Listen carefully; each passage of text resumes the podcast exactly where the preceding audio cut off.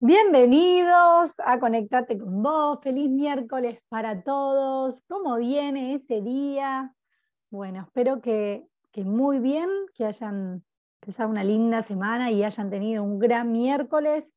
Hoy volvemos a encontrarnos una vez más acá en este espacio de Alimunay. Em, somos cinco mujeres creando este espacio con mucho amor, donde buscamos invitarte a conectarte con vos, invitarte a, reflexionar, traemos temas y hoy traemos a mi criterio un temón. Vamos a estar hablando de los ancestros. Sí, vos te preguntarás por qué vamos a hablar de los ancestros, y no es que les voy a contar de mi árbol genealógico, no. Vamos a hablar del poder que tienen los ancestros, de la influencia que tienen hoy en nuestras vidas y de cómo muchas cosas que nos pasan hoy que pueden ser desde síntomas físicos, como alguna enfermedad o algún otro eh, síntoma emocional, em, se puede trabajar a través del árbol genealógico, de tu árbol genealógico, a través de conectar con tus ancestros y a través de eh, darle luz quizás a historias, sobre todo a secretos familiares. Una vez me dijeron, en todas las familias hay secretos, lo cual yo dije, no, en mi familia no hay. Y a los pocos días descubrí que era parte de la estadística de, que en todas las familias hay secretos.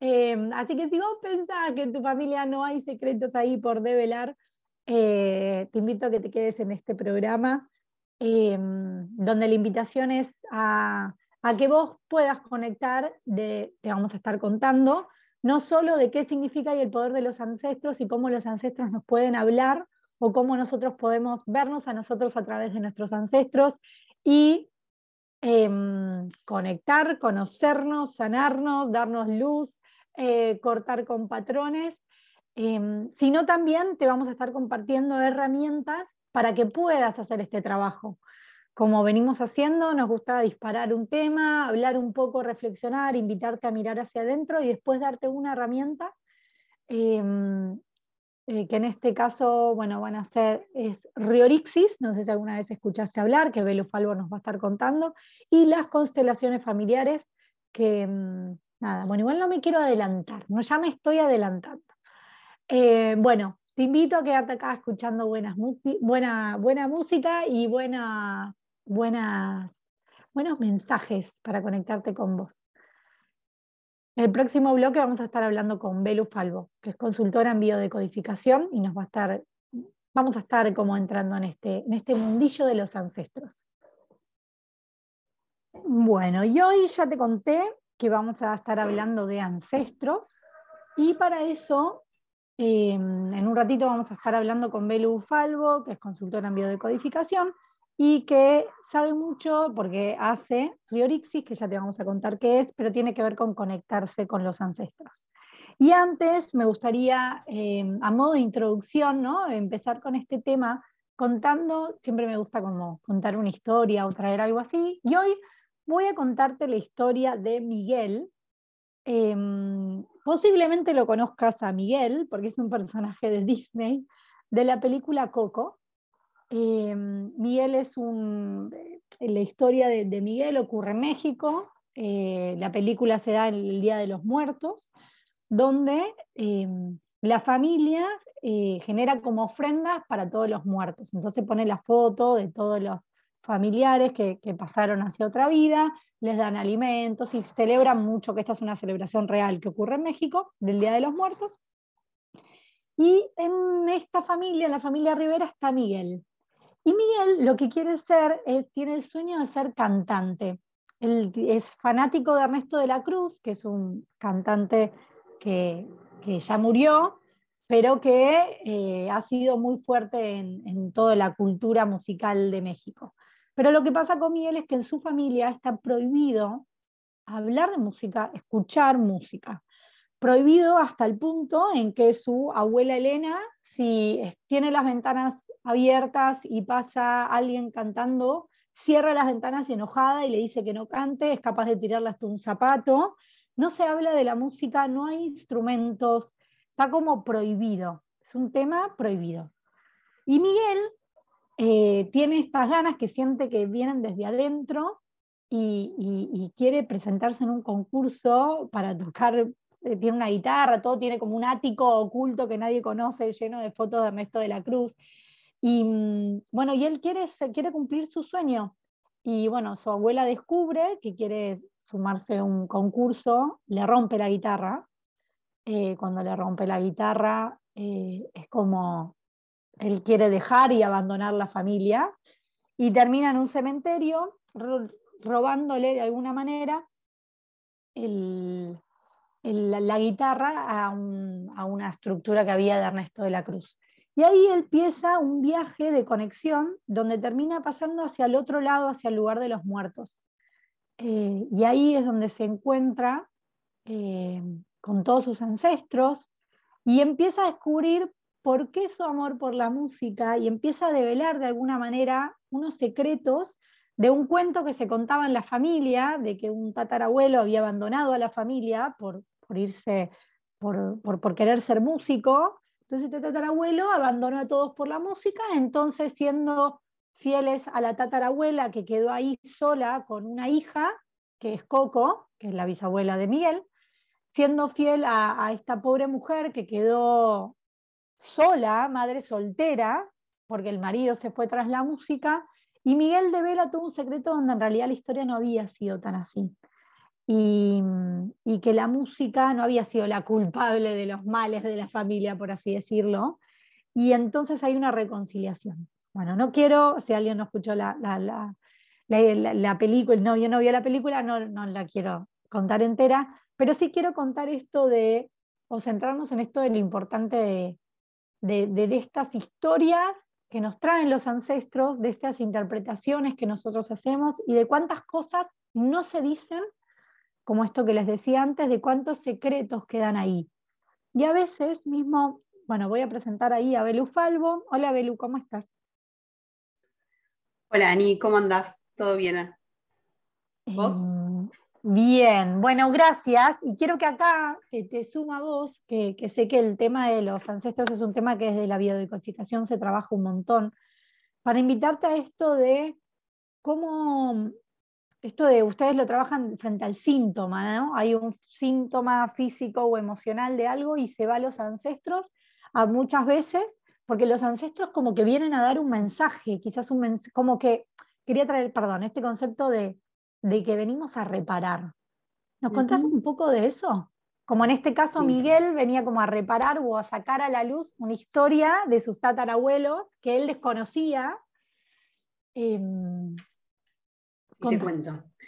Eh, yo soy consultora en decodificación bioemocional, eh, lo que es una, de las tantas ramas de la biodecodificación, que, que, es más comúnmente conocida, eh, que lo que hacemos es usar a los ancestros o, o incorporar, integrar a los ancestros en los procesos de sanación de la persona.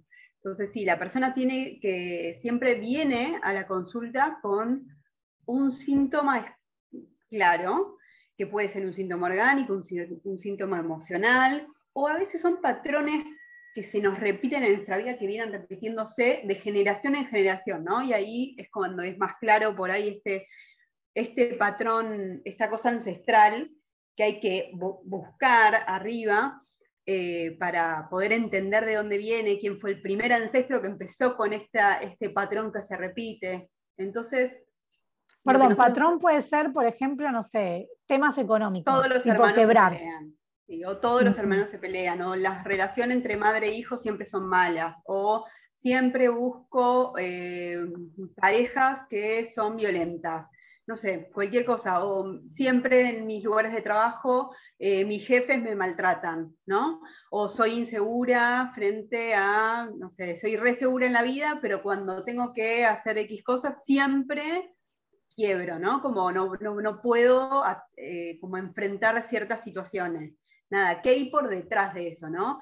Eh, lo que se dice es que el consciente trata de cuidarnos, y el inconsciente también, nos trata de cuidar de alguna forma de algo que pudo haber sido potencialmente peligroso en algún momento, ¿no? Entonces son como reacciones automáticas que tiene la persona pero en base a toda la historia familiar que trae, eh, como obviamente la, historia personal, pero muchas veces, siempre, buscamos también en la historia familiar porque ese, esa, eso que, que, detona o que hace que el síntoma tenga que activarse en forma de protección, siempre está contado en la historia cuando, cuando conectamos con ella. Entonces, eh, sí, para nosotros es clave conocer, buscar. Muchas veces me dicen, no, pero yo no sé más que hasta mis abuelos. Pero en realidad nosotros trabajamos a partir del inconsciente, nos metemos directo en el inconsciente, ¿no? Nosotros tenemos un consciente y un inconsciente. El consciente es el que nos maneja, nos regula normalmente, y tenemos un inconsciente que es enorme y que es el que tiene toda la información nuestra y también de eh, todos los, estos ancestros, ¿no? Y si conectamos con nuestro inconsciente podemos llegar hasta lugares que nos pueden llegar a sorprender. De hecho, ya con solo empezar una consulta y empezar a hablar de los ancestros, empieza a salir información desde el inconsciente que ni siquiera recordábamos tener noción de que esa información estuviera, ¿no? Pero es como que en realidad a lo largo de nuestra vida nos vamos empapando de anécdotas familiares, de situaciones, de un montón de cosas que nosotros por ahí desde el consciente no registramos, pero cuando empezamos a trabajar con este inconsciente empiezan a, salir, empieza a brotar. Entonces nosotros tenemos como diferentes herramientas para conectar con los ancestros, que es por medio del árbol genealógico, que bueno, es un tema enorme y que a mí me encanta, me parece que es súper enriquecedor como empezar a trabajar con el árbol genealógico, el árbol eh, nos permite eh, conocer, primero ver en forma gráfica, ¿no? en una hoja, cómo es la estructura de nuestra familia. Ya con eso solamente podemos encontrar un montón de cosas. Por ejemplo, que si vos haces tu árbol genealógico y haces el de tu pareja, ya de base pueden ser hasta espejos los árboles genealógicos y decir, uy, mira, tengo, no sé, el mismo, vas a encontrar como patrones que se van repitiendo en los dos lados, ¿no? Y que eso no es casualidad ya de base, ¿no? Porque obviamente desde nuestro inconsciente vamos a ir buscando parejas que tienen que ver con algo de nuestra historia. De vuelta, reparamos a partir de, de cómo formamos nuestra familia, reparamos a partir de la profesión que hacemos, reparamos a partir de eh, las, si seguimos o no con una, cuando de repente no sé, seguimos un legado familiar o cortamos con un legado familiar, ¿no? Con, pequeñas, grandes acciones podemos ir eh, como modificando el curso de, lo que los ancestros venían a decir. perdón, estoy haciendo muy largo por ahí, pero me, es súper apasionante y me parece eh, que lo que está bueno también entender o verlo como es que los ancestros, eh, cuando un ancestro no pudo resolver alguna situación en particular, es como que esa situación X va a ir pasando de generación en generación y va a ir coronando, yo digo, o, va a ir como, como, lo va a heredar una persona del clan abajo, o sea, algo que sea muy grande y muy pesado, por ahí se distribuye a veces en mucha gente, pero va, va a ser gente seleccionada que va a estar capacitada para poder trascenderlo. Si lo trasciende, el síntoma se corta. Si no lo trasciende, va a seguir pasando a la próxima generación. ¿no? Entonces, así es como esta información va pasando entre las generaciones eh, para que alguien en definitiva termine como haciéndose cargo del síntoma. Entonces, venir a trabajarlo desde la decodificación es como es darle luz a ese síntoma que, viene, que, que no pudieron las generaciones anteriores trascender porque no fueron conscientes, porque a veces uno se acostumbra, ¿no? A estar con, no sé, parejas violentas o, eh, no sé, si, y aparte uno a veces no entiende, ¿no? Porque eh, no, lo ve como un síntoma, ¿no? Estos patrones que, les contaba al principio, por ejemplo. No es algo que uno sea muy consciente. O hoy mismo un síntoma orgánico, no lo toma como algo que pueda resolverlo desde, las emociones, por ejemplo, ¿no? Sí, o algo que viene a darte un mensaje. Exacto. no, no ven el síntoma como un mensaje a resolver algo que quizá quedó pendiente dentro del árbol, en este caso, ¿no? Por lo que vos decís, o, sí, de algo que viene atrás. Belu, te propongo hacer una cosa, vamos a hacer una pausa ahora y después vamos a adentrarnos, eh, tiramos como mucha información, más en lo que, qué tipo de herramientas. Y quiero escuchar casos para poder bajar esto como a casos nada, que hayas tenido vos en tus consultas. Así que hagamos una pequeña pausa, ¿dale? Dale. Seguimos acá con Belu Falvo hablando sobre este tema apasionante de los ancestros. Em, y, Belu, ahora me gustaría que nos cuentes, estuviste hablando de la biodecodificación, cómo es que abordan este tema de, del árbol y cómo lo ven. Y ahora eh, entiendo también, y quería quizá como compartir lo de qué es Riorixis, que entiendo que es más específicamente esto. Em, y esto también de cómo vos, me, acuerdo que una vez nos dijiste que la película de Coco era como Riorixis pura, ¿no? Que hasta esto tiene...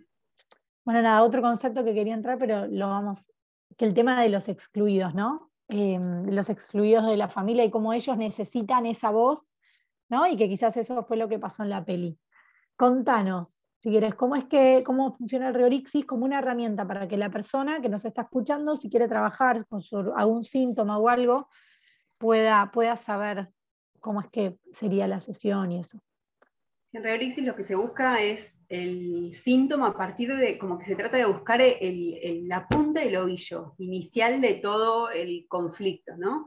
Entonces, lo que hacemos es, a partir del árbol genealógico que, se, el consultante arma, vamos ingresando en una ceremonia que es como si fuera una constelación, pero no lo es, ¿sí? Pero como eh, de hecho, estamos con los ojos cerrados y lo que hacemos es conectar con este inconsciente y vamos como transitando a partir del consultante, vamos como parándonos arriba de los diferentes personajes del árbol y buscando, invocando y recibiendo información de cada uno de ellos.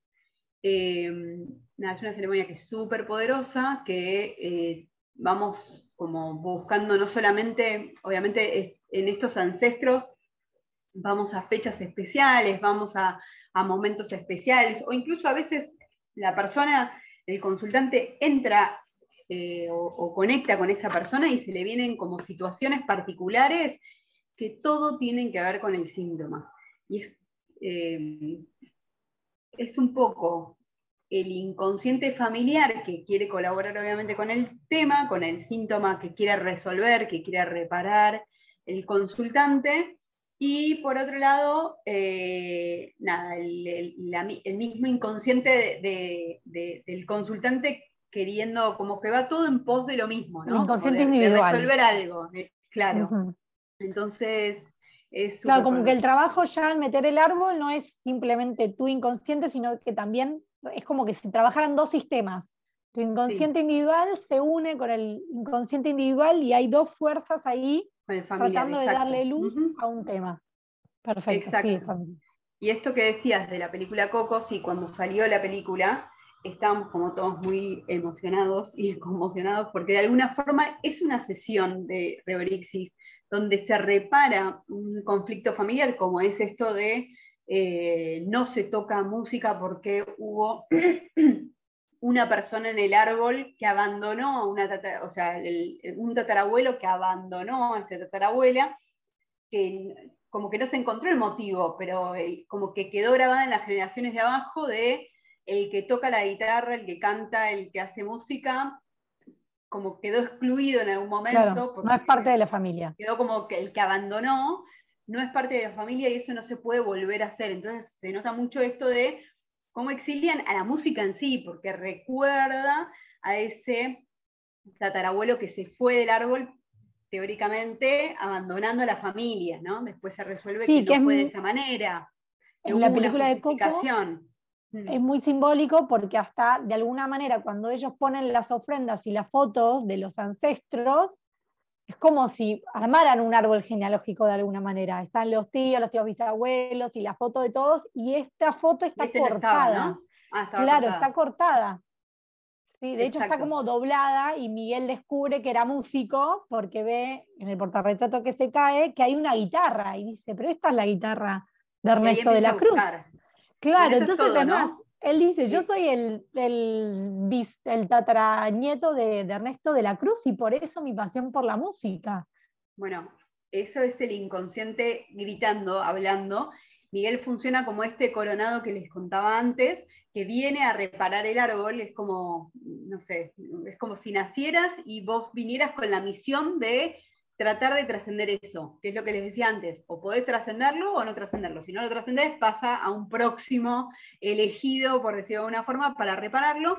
Y si te haces cargo, como hace Miguel, que empieza a buscar, que tiene esa curiosidad por tratar de reparar, es como que vas a ir buscando, en, buceando, porque lo que hace es meterse 100% en el inconsciente familiar y meterse y contactar con este tatarabuelo para preguntarle qué es lo que pasó, por qué es que eh, abandonó a esta tatarabuela. Y es también darle lugar a ese tatarabuelo, a ese ancestro, a tener voz, ¿no? a poder explicar el motivo por el cual abandonó esa tatarabuela o nada, millones de cosas que vamos encontrando en cada consulta de Reorixis, donde terminas como de entender que la persona, no sé, o se fue o no sé, hizo la, locura que hizo, pero porque no pudo hacer otra cosa, porque no tuvo otra opción. Y cuando encontrás la justificación ante ese ancestro, el árbol se acomoda, el árbol vuelve a reconocer a ese ancestro exiliado, como decíamos antes, y, se repara y sana.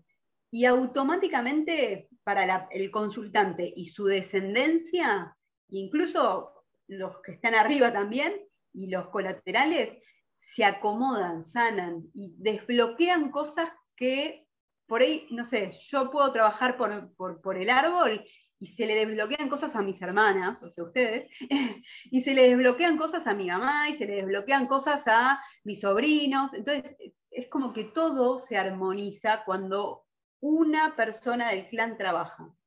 Entonces, también eso es lo mágico, es lo increíble, lo hermoso, que sanamos todos, ¿no?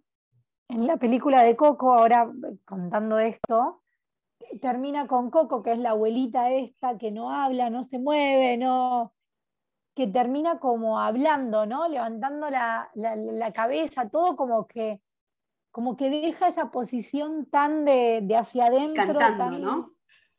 y em, cantando, trayendo la música de nuevo. Sí, bueno, él la canta, claro, pero ella dice, ¿qué te pasa? Y que se emociona, claro. Dice, ¿qué te pasa, Elena? ¿Por qué estás llorando? Una cosa así, pero como que no hablan toda la película, está ahí al principio Miguel va, como que lucha con ella, todo, y ella está sentadita en su silla de rueda ahí quieta, y él va, le salta y quiere como hacer que ella se mueva, y ella está ahí como momia, y, hacia el final como que sale, habla, y, ¿no? Como si algo se hubiese movido también en ella, ¿no? Y, bueno, y en todo tal cual, el sistema. Em, bueno, y vos traías esto de las constelaciones, que también es así como, como que a veces, bueno, en las constelaciones entiendo que, lo que vos planteas son sesiones individuales uno a uno, quizás en las constelaciones hay sesiones grupales donde uno pone una persona que sea el abuelo de, el tatarabuelo de, y, esas personas así se paran y empiezan a recibir esa información. Tal como vos decías antes, es como conectas con esa parte del árbol, con esa persona del árbol, y te llega información que, bueno, es esto, lo trae el inconsciente, ¿no? Desde la constelación se habla del campo mórfico, que también es como conectar con toda esta información que en algún lado están. Estos secretos o estas emociones que vos decís, esta voz que la persona se la jugó de una manera y de repente darle voz a esa persona y decir, bueno, escuchemos su versión, escuchemos su historia. ¿No? Em, recordaba también eh, una vez que em, un caso que creo que vos lo, lo contaste, de mm, como de una historia que un hermano había abusado de la hermana, y estamos hablando como de bisabuelos, y se le dio esa voz a ese hermano abusador, digamos, que obviamente es como, no sé, uno piensa el tío abuelo o el tío bisabuelo loco, que nadie quiere hablar, que nadie lo quiere recordar. Y esto que vos traías, que quizá desde ese lugar, desde esa emoción, puede contar, bueno, ¿por qué lo hacía algo tan tremendo como, como abusar de una hermana? Bueno, como abusar, ¿no? Em, sí. por eso, darle voz a ese ancestro y poder entenderlo.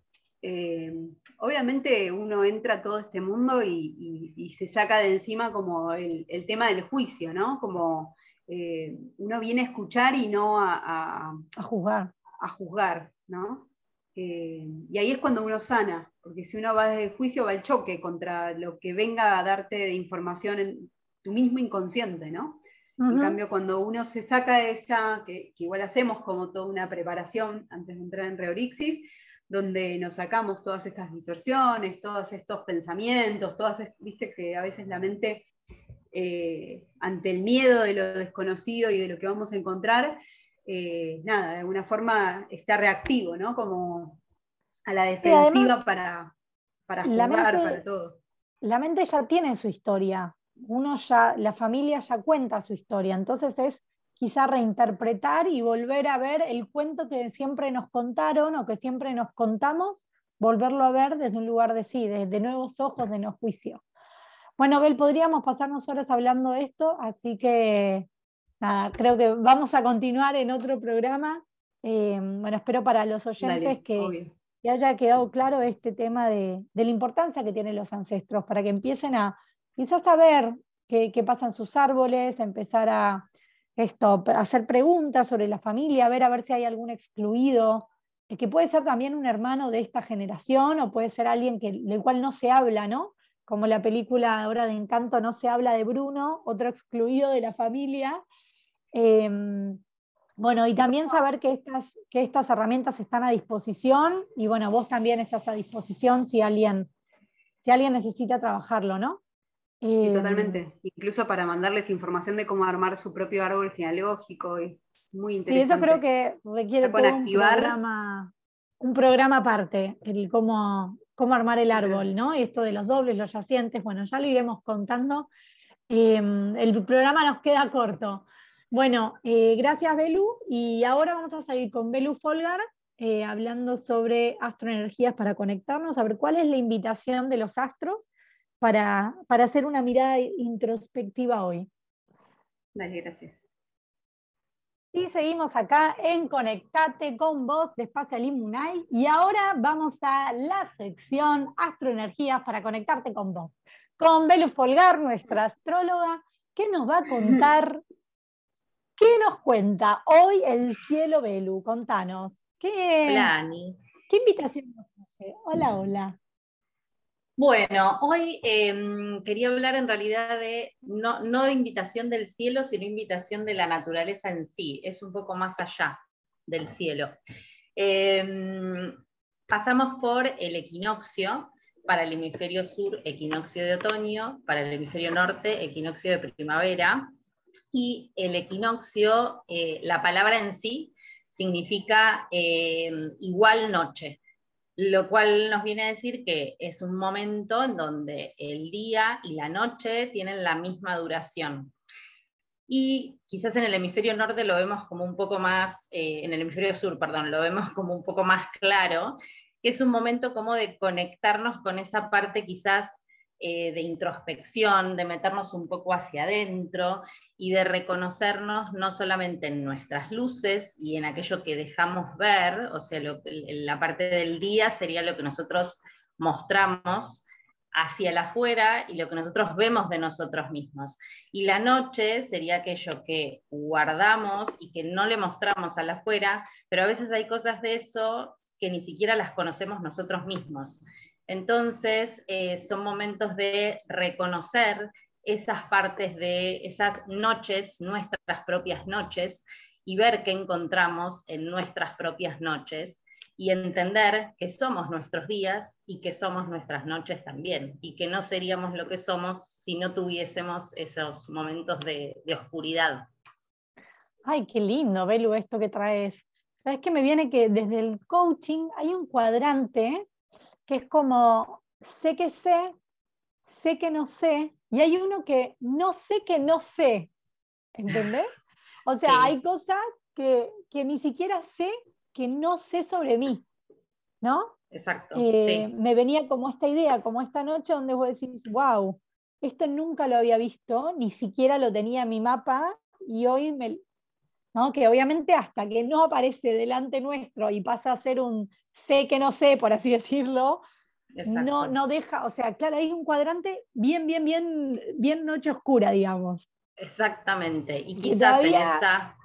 No, no vimos, sí. no vimos, exacto. Y quizás es en esas, en esas oscuridades, para nosotros los momentos de mayor oscuridad eh, son los momentos donde, por ejemplo, podemos ver con mayor claridad las estrellas. Entonces es como buscar esa oscuridad para encontrar esa luz en medio de esa oscuridad. Por eso es como este simbolismo de reconocernos, tanto desde lo que mostramos como desde lo que no mostramos, o porque no lo conocemos o porque no lo queremos mostrar también. Y eh, quizás, eh, por eso decía que en el hemisferio sur lo vemos un poco más, porque quizás al encontrarnos con esas cosas oscuras de nosotros mismos, hasta podemos tener la posibilidad de despojarnos de eso que ya no nos pertenece. Las escuchaba hablando de, esto de, los ancestros, de cosas que traemos y que ni siquiera sabemos que, si son nuestras. Eh, y a veces hay cosas con las que cargamos que ya no necesitamos cargarlas o porque ya entendimos qué nos vinieron a decir o porque ya no nos pertenecen, quizás es momento, así como los árboles eh, se despojan de sus hojas secas y se preparan para nuevos brotes cuando, cuando llegue el próximo equinoccio en primavera, eh, nosotros también tenemos esa oportunidad de despojarnos de eso que está seco, de eso que ya no nos, no, no nos pertenece más y dejarlo que vuele y prepararnos para algo nuevo. Nunca es, en la naturaleza nunca es, se muere, sino que se transforma en otra cosa. Entiende que ese ciclo ya se cumplió y que ahora tiene que iniciar un nuevo ciclo, con mayor sabiduría porque pasó un ciclo previo, ya aprendió qué es lo que necesita y qué es lo que no, y en base a eso reinicia. Y sabes qué le voy a agregar a eso que me encantó? Que esa parte que nosotros soltamos y que se cae, volviendo un poco a esta analogía del árbol, que cae al piso, y de alguna manera termina siendo como fertilizante para la creación de nuevas cosas. ¿no? Entonces a veces tenemos que dejar morir una parte nuestra, por así decirlo, porque en ese propio morir vamos a estar fertilizando otras cosas y otras partes nuevas, ¿no? Y a veces está bueno y me encanta que traigas este tema porque a veces nos consideramos tan estáticos o buscamos tanto la estabilidad que nos, como que buscamos en esa estabilidad esta, esta, esta cosa de ser estáticos, ¿no? De que nada cambie, de que todo permanezca como está. Claro, sin darnos cuenta que así como el árbol, también nosotros somos naturaleza y tenemos esta cosa cíclica de los tiempos. Y a veces no, como la mente no acompaña esos tiempos naturales, y nada, y me encanta esta invitación a soltar sabiendo que eso que soltamos va a ser fertilizante. A eso es lo que yo me estoy llevando, ¿no? Y lo comparto bien, está perfecto. con vos y con quienes nos escuchan, em, de cómo podemos quizás aprovechar este momento del año con este equinoccio que vos nos traes, a ver, a ver, bueno, qué, qué, qué, parte nuestra em, podemos ver y qué parte nuestra podemos soltar para transformarnos en este nuevo ciclo, también esta nueva etapa del año, porque quieras o no, arranca octubre, otoño, y en este otoño es como una nueva etapa. Y yo ya me voy a octubre. Ya te me fuiste. sí. Eh, donde además a mí ya se me acerca el invierno y el invierno ya me hace meterme para adentro, los días más cortos y las rutinas empiezan como la, la, mis ganas a mí en verano me gusta levantarme bien temprano, porque me levanto con el sol y ya en invierno eso me molesta.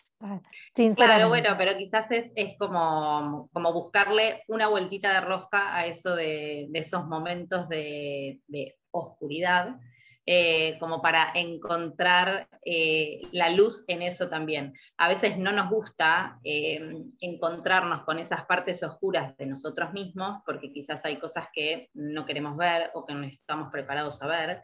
pero quizás nada, es la oportunidad de al ver eso, reconocerlo, poder soltar lo que haya que soltar, poder transformar lo que haya que transformar y prepararnos para nuestra nueva etapa de primavera y de florecer. Me encantó, me encantó. Bueno, me alegro. Eh, bueno, muchas gracias por esta invitación, eh, Belu. Y el próximo miércoles es Luna Nueva, ¿no? Nuevamente. Bueno. Eh, todavía, sí, sí, igual quiero charlar de algunas cositas más también.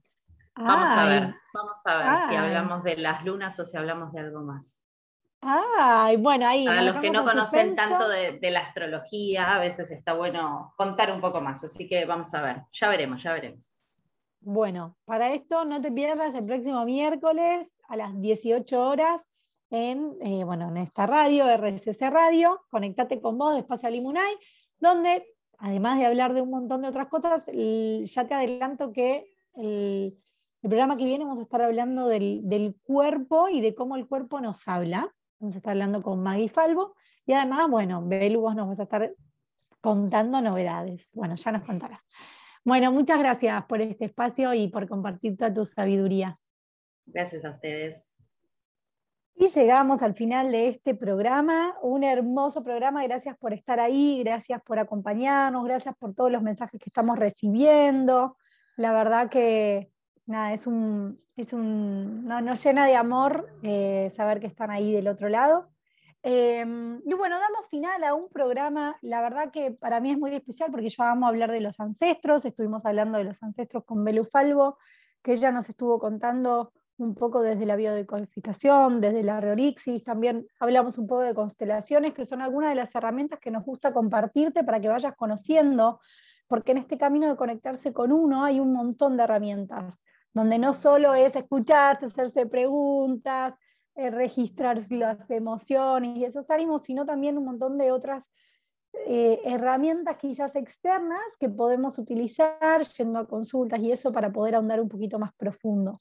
Caso de hoy, como hablamos, no se trata solo de un sistema individual donde yo voy y trabajo mi parte, sino también a veces, y más a veces no, siempre estamos conectados con el, con el inconsciente familiar y colectivo, y de eso estuvimos hablando un poco hoy, donde una parte se mueve y entonces el sistema se mueve, entonces una parte sana y todos sanamos. Así que bueno, y después estuvimos hablando con Belu Falgar sobre el tema de las de las nuevas energías, eh, bueno, en este equinoccio de que empieza otoño y bueno, y el mundo empieza a cambiar, quieras o no. Así que, bueno, muchas gracias. Nos vemos el miércoles que viene con mucho más invitaciones y muchas más reflexiones para conectarse con uno. Eh, miércoles que viene a las 18 horas por Radio RCC. Em, nos vemos y bueno, seguir conectándose.